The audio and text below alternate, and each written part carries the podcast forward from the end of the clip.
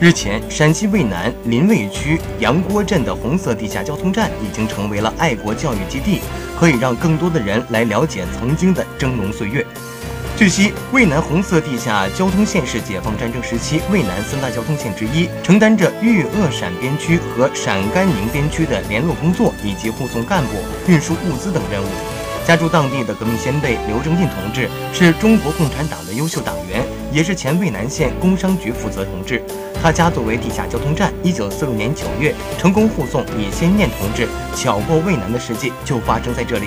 房子目前还保持着原来四合院的样子。有瞭望孔等，可以及时发现敌人。